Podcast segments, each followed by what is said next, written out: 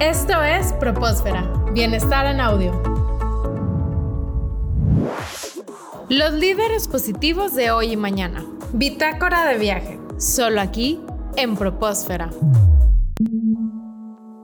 Nos encontramos con Brenda Holguín Rodríguez. Ella es estudiante de octavo tetramestre en la licenciatura en Comercio y Negocios Internacionales en Tech Milenio Campus Online.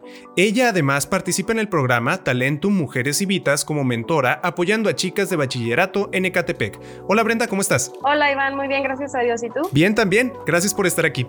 Brenda, para empezar con esta entrevista, nos gustaría saber por qué decidiste estudiar esta carrera, por qué decidiste estudiar licenciatura en Comercio y Negocios Internacionales y sobre todo por qué te decidiste por el campus online. Cuando yo postulé para esta beca, inicialmente yo estaba estudiando ingeniería mecatrónica en otra escuela. Entonces vi esta oportunidad y particularmente la carrera de comercio y negocios internacionales me pareció una muy buena manera de complementar perfectamente mi perfil profesional y sobre todo al ser de la modalidad online, pues yo podía trabajar perfectamente en ambas carreras sin ningún problema, ya que podía hacerlo con la flexibilidad que ofrece el modelo online desde la comunidad de mi casa.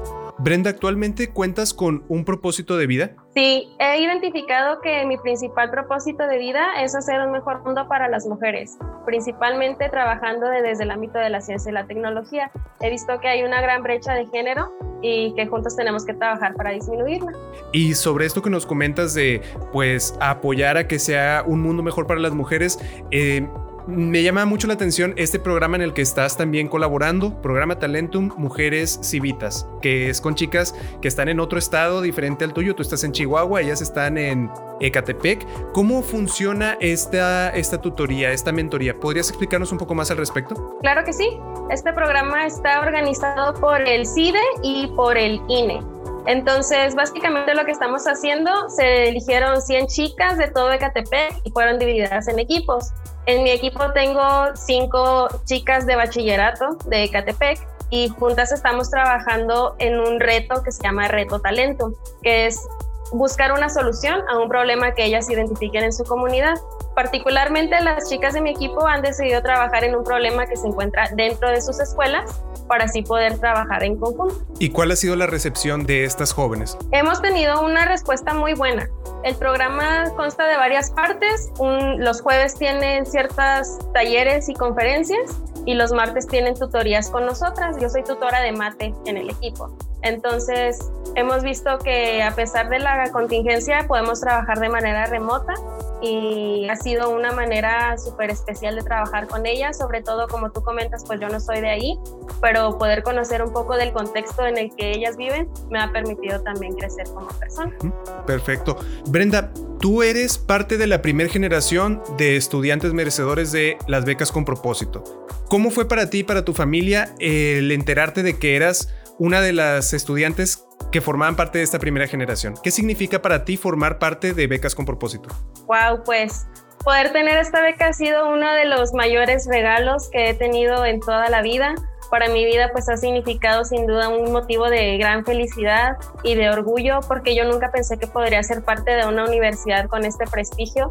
Mis papás pues están simplemente muy orgullosos apoyándome en cualquier cosa que se necesite. Ha sido algo que ha cambiado nuestras vidas para mí. ¿Y qué es lo que consideras que fue fundamental o muy importante para que fueras merecedora de esta beca? Yo creo que algo muy importante para que me la pudieran otorgar es que cuando salí del bachillerato tuve un promedio de 10 y que además en el ensayo para la aplicación a la beca hablé sobre cómo México necesita visionarios y de cómo se deben de complementar los perfiles académicos y profesionales, es decir, ser una persona, digamos, un poco más como un todólogo.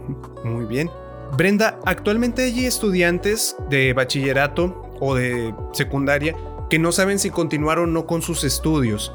¿Qué les dirías a estos jóvenes sobre la importancia de los estudios? ¿Qué les dirías para ayudarlos a resolver esta duda que ellos tienen?